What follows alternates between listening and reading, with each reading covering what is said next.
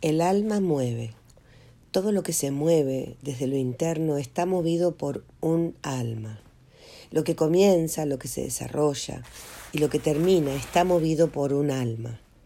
El alma mueve en el transcurso del tiempo hacia metas y sigue a un orden preestablecido.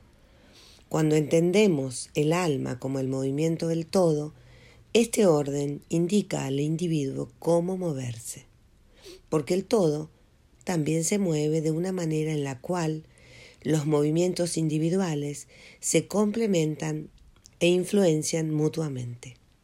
De esta manera, todos los movimientos van juntos hacia una meta, hacia un fin. Dice Bert Hellinger. El alma no puede ser algo individual, no puede ser propiedad del individuo que se mueve.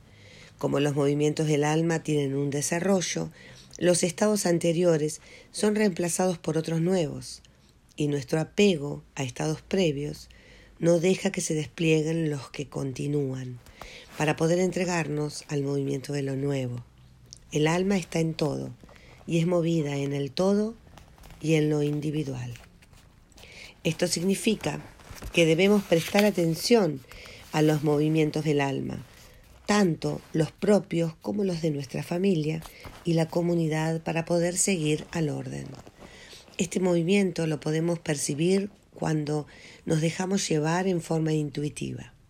No depende de la intención, sino de la entrega a la vida.